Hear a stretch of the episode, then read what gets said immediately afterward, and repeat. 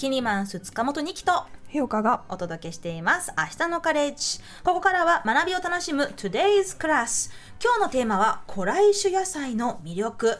古来種野菜専門店ウォーマーウォーマー代表の高橋和也さんが来てくださいました。よろしくお願いします。どうぞよろしくお願いします。よろしくお願いします。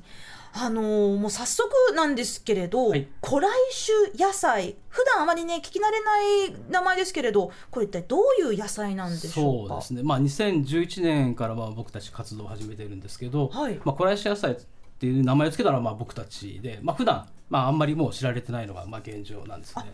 そうなんですね。よくまあ在来野菜とか伝統野菜って聞いたことありますか？あそっちは聞いたことあります。あ本当ですか？はい、なかなかでもそういう野菜の名前があるっていうのもまあ知らない方多いんですけど、うんまあ基本的にそう古くからまあ種が受け継がれている野菜を僕たちは総称して伝古来種野菜というふうにして販売をしています。うん、その昔から、まあ、日本で育てられて食べられていた野菜のことを、まあ、こう古来種野菜と呼んでらっしゃる、そうですね。はい、まあ、100品種ぐらいまあ我々扱ってるんですけど中にまあ1300年前から受け継がれてる坂本菊とか、まあ、800年前から受け継がれてる平家大根とか、まあ、中にはまあ室町時代から続いてる小引株とか神護衛門芋とかですね。はい、神護衛門芋って聞いたことありますか？人工エモエモ神護衛門芋というです人ね工エモ芋そうなんですよ。まあおじいちゃんの名前がついてるんですよ。ねどういうお芋なんですか？いやもう本当ですね今の品種のその里芋というよりももっちりとした柔らかいですねやっぱり山形県で受け継がれてる里芋なんですけど。そこでしか取れない。そうなんですよ。でももう食べると皆さんびっくりするというかはい。もう神が降りてくるような。神？そういう食べたい食べたいもう本当にもう最初もう漢字ばっかりのこう野菜がたくさんはい。ある、まあ、そういう野菜を我々、まあ、代々種をつないでいるものをはい。古来種野菜というふうに、まあ、総称して、まあ、販売をしています。もともとその野菜とか、まあ、その植植物全般かもしれませんけれどもうここの地域でしか見つからない野菜っていうのは結構あるんですか？そうですね、まあ、全国にまあ1000、まあ、記録では1200品種ぐらい、まあ、記録であるんですけども実際まあ全国回ってるともうそれ以上、まあ、例えばまあ大根だけでも110種類とか、私あの子供の頃のあの練馬区に住んでたんですけれど、大人になってからしたんですけど練馬大根っていうのがあるそうですね。あります。練馬区には。全然当時知らなかったんですよ、もうそれぞれの地、まあ、亀戸っていうところにも亀戸大根があったりとかまあ、品川には品川株とかそんなに違うものなんですか？やっぱりその土地土地によって、まあ、その土が違ったりとか、まあ、環境が違ったりまた水が違うので、もうそれぞれまあ種がそれぞれの地域に行って土着して、まあ、いろいろ変化していくという。まあ、同じ種でも、まあ、人間と同じようにその土地に土着して残るように自分たちが変化してくるんですよね。まあ、そうやって残っていくと、まあ、結果的に大根でも110種類になったりとか、まあ、株でも78種類とか。いやーでも私たちが普段ねあのスーパーとか八百屋さんとかで買ったりする野菜っていうのはみんなこうまあ人参とかキャベツとかうん。ごぼうとか、もうそそのそれだけのなんか名前しかついてませんけれど、うん。これはどう違うんでしょうか？とそれはもう、まあ、一般的に我々が見てる野菜っていうのは、まあまあ、F1 種っていう、まあ、後ほど F1 の話をするんですけどもまあ本来はそれはまあ商業品種として、まあ、種屋さんがある、まあ、デザインして、まあ、それを改良して私はスーパーに並んで、まあ、販売してる野菜なんですが、まあ、本来その戦前私たちがその、まあ、僕は戦前どうだったかわからないですけども本来日本人そのそれの地域で守ってきた野菜その地域の名前とそのなんかまあ人の名前だとか、まあ、いろんな名前がついた野菜っていうのがたくさん全国にはあって、うんまあ、そういうふうな野菜は今ここで東京来た例えばまあ三浦大根だとか、はいまあ、若干そういう残ってますけどもなかなかこう見る機会がなくなってるですね。うん。清香さんご存知でしたか？いやーあのはじ古来種野菜っていうのを初めてうん。まず聞いたんですけど、そういう私でも知ってるような有名なものってありますか？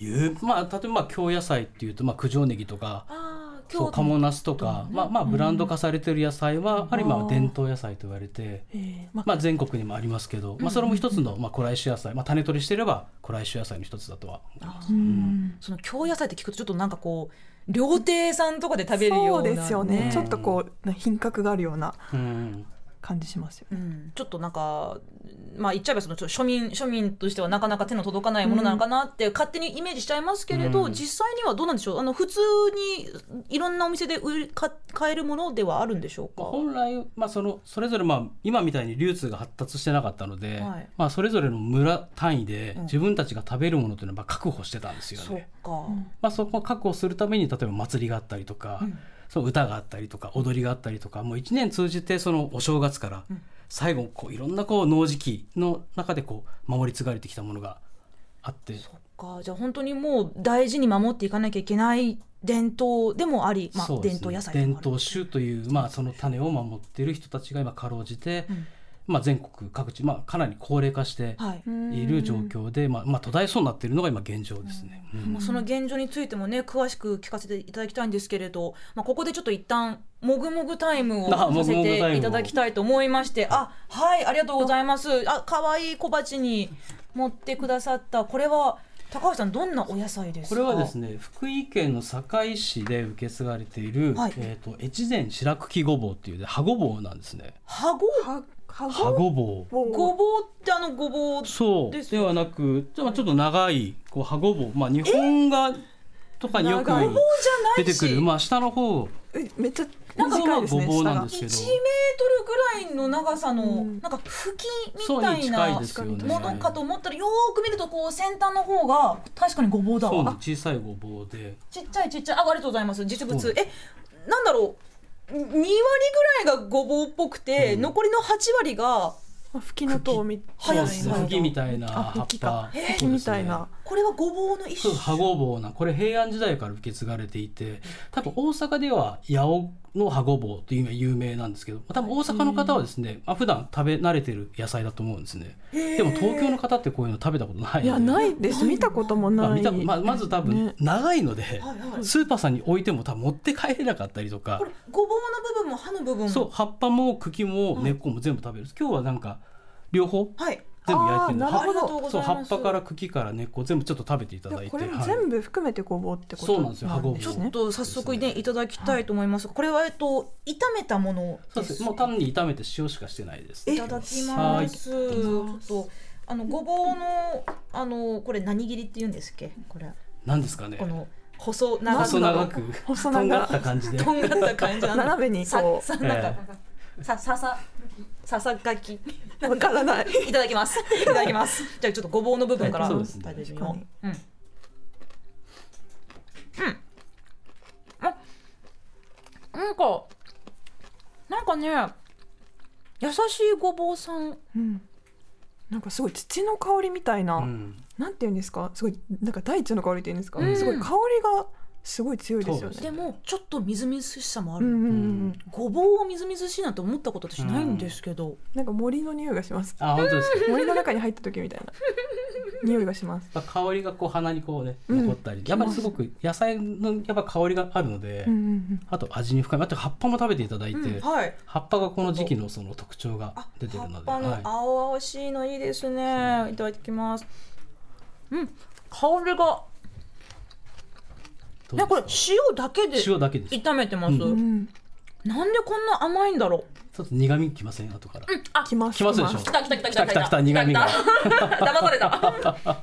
でも噛めば噛むほど、ううんなんだろうこれ。お大人の味かもしれないけど、噛めば噛むほどねなんかうまみが出てくる。でもなんかお酒飲めないのにお酒が合いそうだなって思いました。あ本当ですかお酒飲めないんですけどね。なんか深みがありますよあねマヨネーズ入ってないのにマヨネーズうん。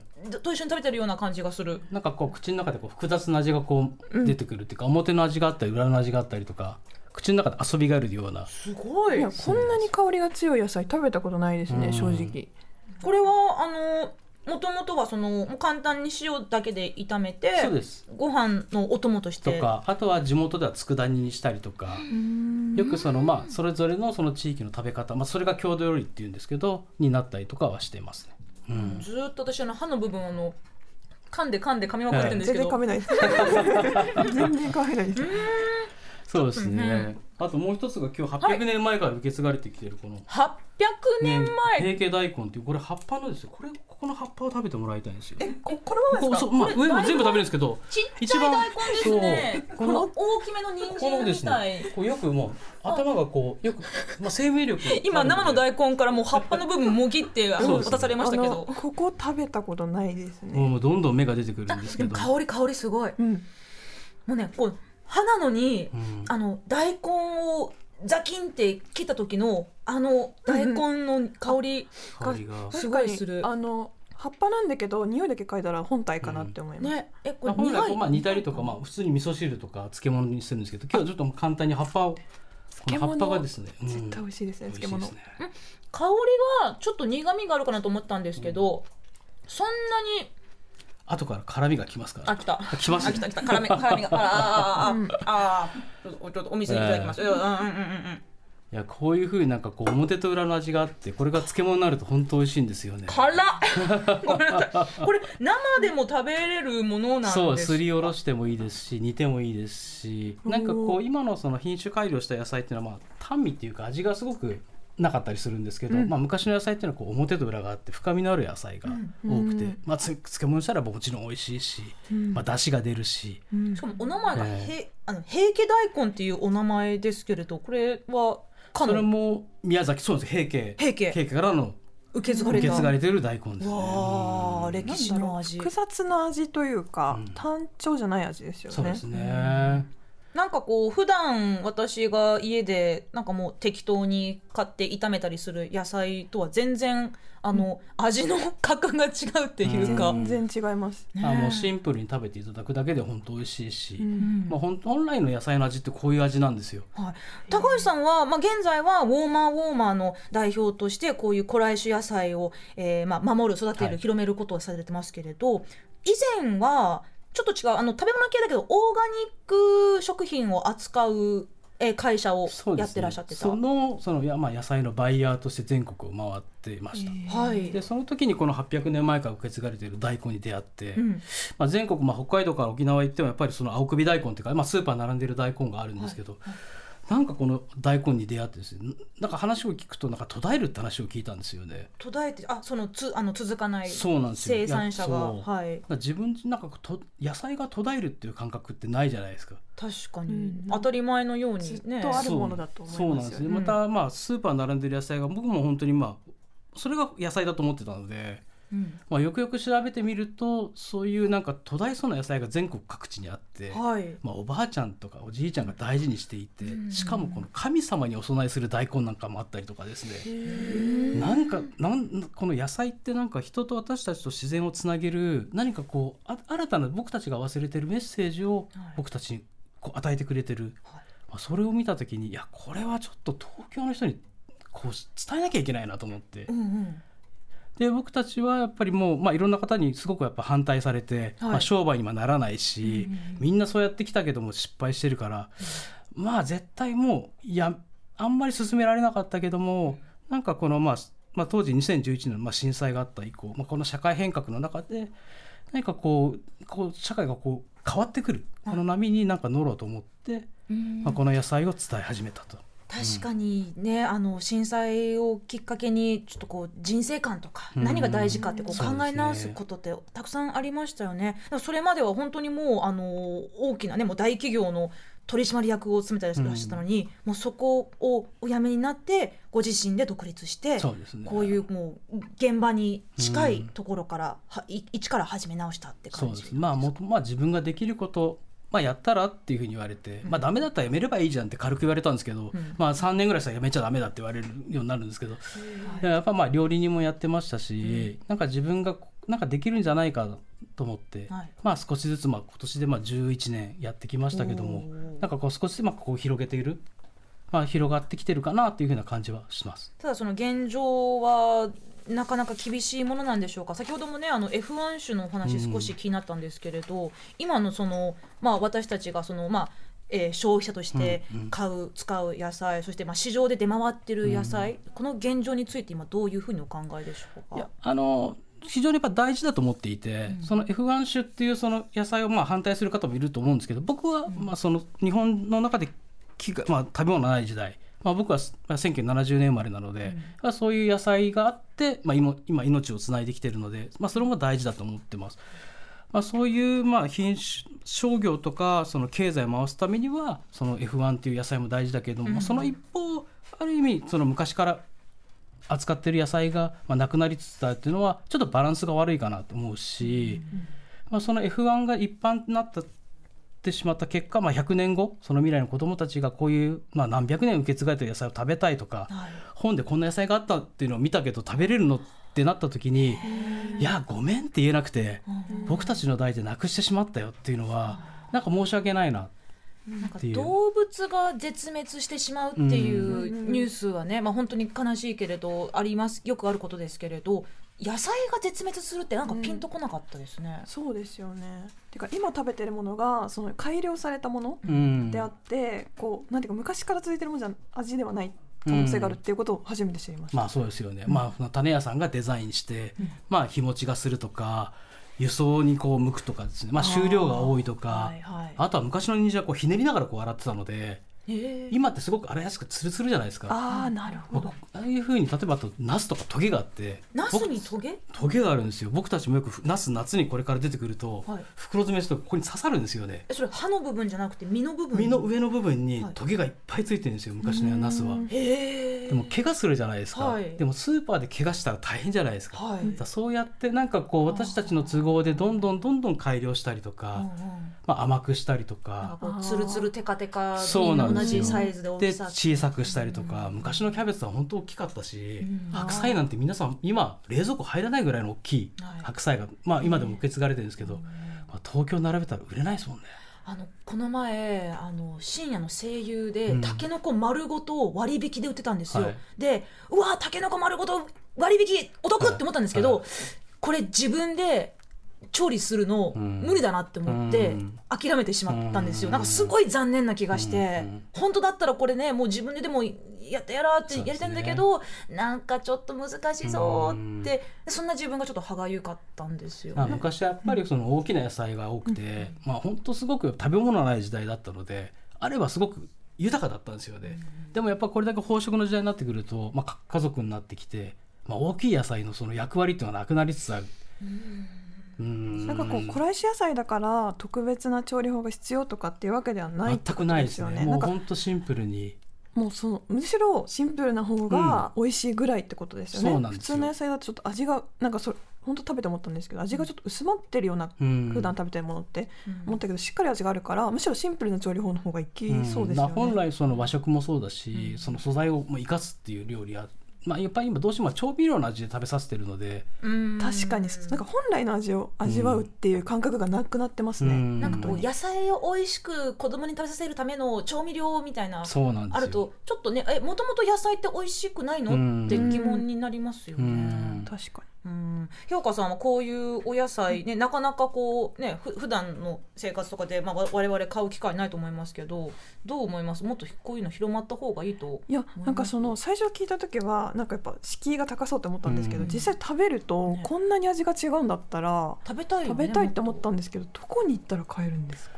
もうそれぞれまあ地域のまあ直売所とかまあ実際そのまあ農家さんの軒下とかもう本当にそれぞれまあ商売で作ってるんじゃなく生活するために作ってるのでだからもうひっそりとしてるんですよね。後継ぎがやはりいないというの今がはやっぱりいなくて悩んでる方が多いですね、まあ、自分たちの代で終わりだという、えー。いやぜひなんかこうね種があったらじゃあ自分たちでも作れるので、はいまあ、今は農業って種を買うところからスタートするんですけど昔は本来は自分たちでこう種取りして自分たちで食べるものを確保してたのではい。本来のもう一回その姿にある意味もうなんか戻してもいいのかなっていうのも若干はい。ありますね。あーうん。そっか。その、まあ、種っていうものもねその F1 種なのか、うん。えー在来種とか古来種なのかっていうことも、うんまあ、どこでどこで買うかっていうのもねね。結構変わってまあ、くる F1 っていうのはまあ種が取れない野菜なので、はい。まあ、実際の在来種とかこういう古来種野菜っていうのは種取りができるから、うん。まあ、自分が食べたい、まあ、商売にはならないかもしれないけど食べるものを確保するためには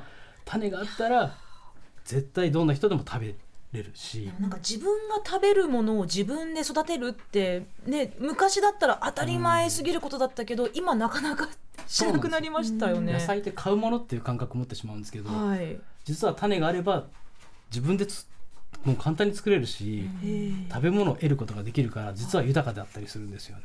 もともと高橋さんねその、まあ、料理人としても、えーまあ、そのオーガニックの野菜をあのバイヤーとしてもいろんなこういう、まあ、その食の豊かさの現場に携わっていましたけどやはりその古来種野菜を通して見方とか変わりましたか？うんやっぱり出会ってその日本人が持ってきたそのや食べ物に対するその思いというか向き合い方っていうのはやっぱりすごく大事で。やっぱ無駄にもしないし、まあ、今 SDGs とか、まあ、サーキュラーエコノミーとかいろんな言葉あるけども、まあ、実際この種取りの、まあ、現場見たりとか、そのおじいちゃんおばあちゃんから話を聞いたらもうもう日本でももともと SDGs じゃんと、もうサーキュラーエコノミーやってるじゃん。もう完全に持続可能を超えた永続性のものを私たちはこの森の中で作ってきたっていうのがやっぱあるので、なんか実はこの野菜を通じて、まあ、社会変革とか、まあ、子どもたちにもっとこの豊かさっていうものを、まあ、伝えたいなというふうには思ってますね。そうですね、なんか昔はこんな野菜があったんだねなんていうのも寂しいですようねん。ちなみにこれからの季節楽しみな古来種野菜とかってありますか？いやもう夏になったらもうナスがたくさん出てくるので。あ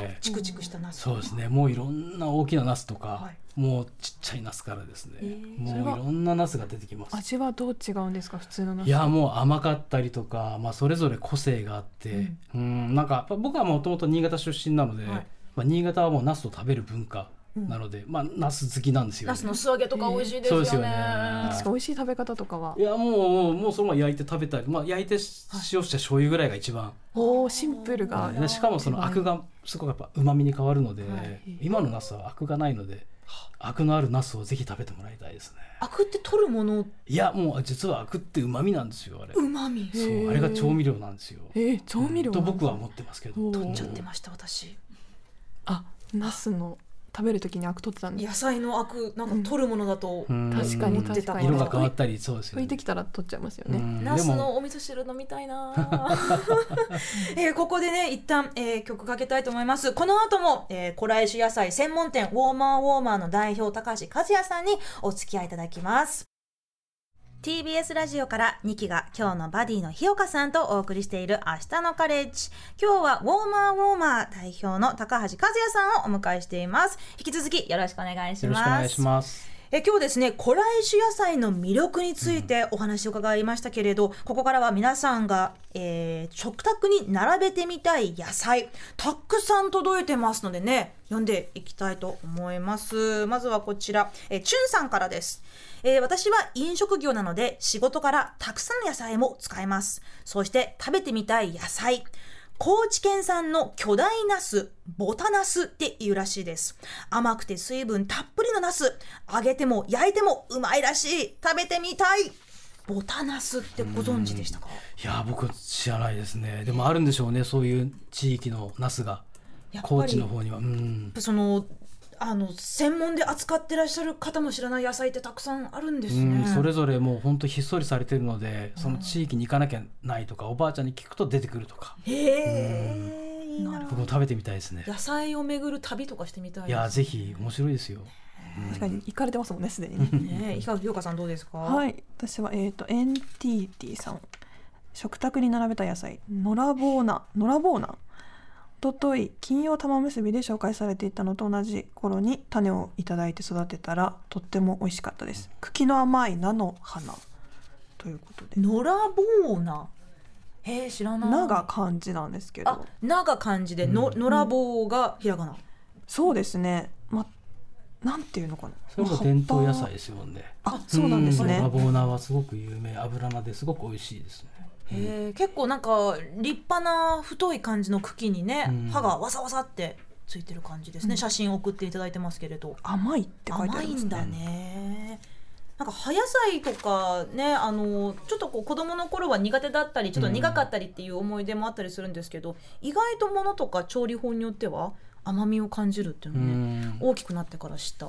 えこれノラボーナってどうやったら美味しいですか？いやもうおひたしでも炒めても美味しいですしもう本当シンプルに食べていると思います。あおひたしでもほうれん草みたいな感じで,、そうですね。ちょっと醤油とかうんうんお出汁とかで美味しそうですね。うんいま。いいな。こちらはですね、えー、イカスミかき氷さんからいただきました。食卓に並べたい野菜は柿菜ですね、えー北海道にいた頃は知らない野菜でした。上京してから北関東で栽培される伝統野菜だと知りました。おひたしにするととても美味しくて大好きな野菜です柿菜。うん。柿菜。ちょっともうまああねりますね。一応 Google 検索でねこう、え 映像を出してるんですけれど。そうですね。だもう野良棒菜と柿菜とか五木菜とか、もはいう織菜とか、もう菜花、まあいろいろもう本当にその地域によって呼ばれ方が違って、あー。まあ変化してきて、はいまあその食べ方がある。まあ柿菜もやっぱり有名ですもんね。うーんこれもなんかおひたしにしたり、だと思いますね。もうシンプルに食べてると思います。へえなんか面白いねこう住んでる地域で食べてるものが同じ国なのにうん全然違うっていう、そうですよね。多分パッて言われてもわかんないですよね。うんうんうんこの名前言われてもどう。ですか？気になるやつはい、えっとロブマチャコさん。こんばんは。近所に八百屋さんがあります。そして近所にあるフレンチのシェフが買い物に来るので、葉物野菜が結構充実しています。最近食べたもので美味しかったものはセルバチコです。おしゃれな名前おしゃれですよね。味や見た目はルッコラに似ていますがルッコラよりルッコラより味が濃い感じです。シンプルにオリーブオイルと塩で食べると素材の味が引き立って美味しいですよ。夫は苦味が強すぎて苦手とのことなので一人でパクパク食べています。もうセレバチコもルッコラも初めて聞いたんですけど、うんこれは日本のものではない。だまあ洋野菜ですよね。洋野菜うんうんでもまあもともと日本のまあもう海外から入ってくる野菜が多いので、うんまあまあそれも後々も土着すれば日本の野菜になってくるし、そうあやっぱそのうん。土とそうですね。空気と水でうん。どんどんそこがまた何十年何百年かけると変わっていくんです。また誰かが名前つけるかもしれないですし、うん。またでも美味しいってやっぱ辛みっていうのはやっぱ体に喜ぶんでしょうね。あそうですか。うん。辛みっていうのは、うん、高橋さんはねあのこれまでのお仕事で海外にもよく行ってらっしゃって現地のオーガニック野菜事情とかも結構詳しく見ていらっしゃったと思いますけど、海外でおって思った野菜とかはありますか？やっぱりまあ海外まあじゃがいもとかやっぱ甘くて美味しかったりとか。それどちらですか？やっぱ日本のじゃがいもとやっぱりその風土が違うので、うんうん。まあそのなんかこういなんかなんやっぱなんでしょう甘みがあって美味しかったりとか。ヨーロッパの方ヨーロッパの方ですね。うん、やっぱ海外ってまあいろんなじゃがいもの種類あるじゃないですか。うんうんうんやっぱどれ食べても美味しかったかな。まあ、日本人が米を食べるようにね、うんあのじゃがいもを主食として食べる文化もありますもうんんね。へえ。新じゃがとメイクインと男爵ぐらいしかわからないです。ねいや海外行ったらいっぱいあります。もう面白いです。えーあとうんかぼちゃとかもあのアメリカのホールフーズっていう、その超巨大なあの、まあ、その自然食系のスーパー行った時に、まあ、ちょうどハロウィンの時期でもうねお化けかぼちゃみたいな感じの、超ありますよね。えこれ本物なのっていうぐらいでっかいかぼちゃがもうドンドンドンってこう入り口にこう飾られてて、でその上にこうまたがって私あの写真撮ったことあるんですけど またがれるぐらいのでかいかぼちゃがあったんですよ。食べれるんですかね？い。や食べれないあ食べれない多分食用じゃないでしょうね。ねか鑑賞用ですか鑑賞用鑑賞用ですねかぼちゃが鑑賞用って面白いね。でもいろんなかぼちゃがあるので、うんあーしかもなんかバターナッツでしたね。なんて言うんですか？こうなんか細長いナッツかぼちゃみたいなありますよありますよなんかね。洋梨みたいな形のかぼちゃ。ひょうたんみたいなひょうたんみたいなうんやつとかもあるけど、うんなんか調理法がわからないので敬遠しちゃうんですよねやっぱり。あれあのスープにするとめっちゃうまなんですよあ。ポタージュみたポいな。タージュみたいへなー結構手間がかかるんだけど私あの単純にアボカドが今すごいあの欲しくて高くなってませんアボカドわ今かります。ねあのず本当にこのなんだろうな最近だともう200円とかね1個でしちゃうんですけれど私もうとカリッカリに焼いたトーストにもうアボカドをこうちょっとレモン汁とか塩コショウでちょっとこうぐちゃぐちゃってこうペーストにしてたっぷりとねたっぷりとトーストの上に乗せるのがもう最高の朝ごはんだと思思うんですけど、高橋さんいかがですか？食卓に並べたい野菜。いやでも美味しいと思いますよアボカドも。別にあのあのアボカドにあの引っ張らなくて大丈夫なんかなんかそれだけ種類知られてる中でこれがめっちゃ美味しかったみたいな。いやどれも美味しいですよやっぱり個性があるので。うん。これだけだったらもう一生食べられるってものはあります？いやもうどれも美味しいですよ。これだけは絶やしたくないみたいな本当いろんな年間でいろんな野菜が旬の野菜が入ってくるので、はいまあ全て食べてますし、まあどれもやっぱ個性があってああこういう味があるんだなっていうのはまあ僕ある意味楽しい、まあ美味しいを超えてますよねなんかね。ねえ、うん。なんかワクワクしてますもんねお野菜の話をしながら私たち、うん。うん。だからその古来種野菜バーとかあったら行きたいですね。あ本当ですか。いやぜひね、まあやってみたいですね。なんていうかなんていうんですか。バーなんだけどそのおつまみとかが全部こらえし野菜とか例えば。いいねそれ、その付け合わせが全部こらえし野菜とかいう飲み屋さんだったら行きたいなって思って、ねなんか日本酒とかワインに合う古来酒のおつまみとかね。ね絶対お酒合うと思うんですよね。ねお酒飲まない人がこんなにこんなにこう推してるんだからね。これは間違いないかもしれない、ね全国からいろんな野菜を集めてもう博物館みたいなねそういうバーをやってみたいですね。確かに。今、うん。なんていうかその試食だけできるなんていうかお店とかもあるのでそうつまんでこう食べ比べ、うん。漬物のとか。なん。かやっぱ子供たちがよく食べるのでこの野菜は、まあ、やっぱそのまあお母さんやっぱり喜びますし、うん。旦那さんがですね、まあ、食べるっていうのがやっぱり僕たちまあいろいろメールとかご連絡いただくんですけど、はい。やっぱ旦那さんがやっぱこれだったら食べるわって皆さん言うんですよね。そんなに世の中野菜嫌いの方？いやだから多分ねその今のその野菜がやっぱりその旦那さんが食べてやっぱ美味しいと感じないのかもしれないし、うん。でもこの古来種野菜食べてあこれだったら食べるわ。うんなんかやっぱりそのあ感覚があるのかなとは、まあうん。ありますね。なんかこう味覚に訴えかけるものがね、うん。今日いただいたものもこう、なんだろうなこう刺激。うん、売れた面白い刺激として感じるのはね。うん、なんか体が待ってましたっていう。うん。ねなんか普段正直料理する時ってもう栄養を取らなきゃいけないっていうので、うん。メニューに合ったものを最低限買うっていう感じなんですよ、味そのものとかちょっと淡白なので、これだったらこれがメインになるなって思いました、なんか義務で食べるよりなんかあるものをいただくような感覚なので、本当にね。そう、ん。まあ本来のその自然な中のあるものをいただくっていうのが一番美味しいと思います。ね、うん。こう食べながらね嬉しいなとか美味しいなとか、うん。そういう気持ちにね忘れずにいきたいですよね、えー今日のクラスのテーマは古来種野菜の魅力。在来野菜伝統野菜だけを扱う青果店ウォーマーウォーマーの高橋和也さんとお届けしました。高橋さんはね5本も書いていらっしゃいましてえ古来種野菜を食べてください。そして八百屋と考えるオーガニックも発売中です。気になった方はぜひ手に取ってみてください。高橋さん今日はどうもありがとうございました、えありがとうございました。ありがとうございました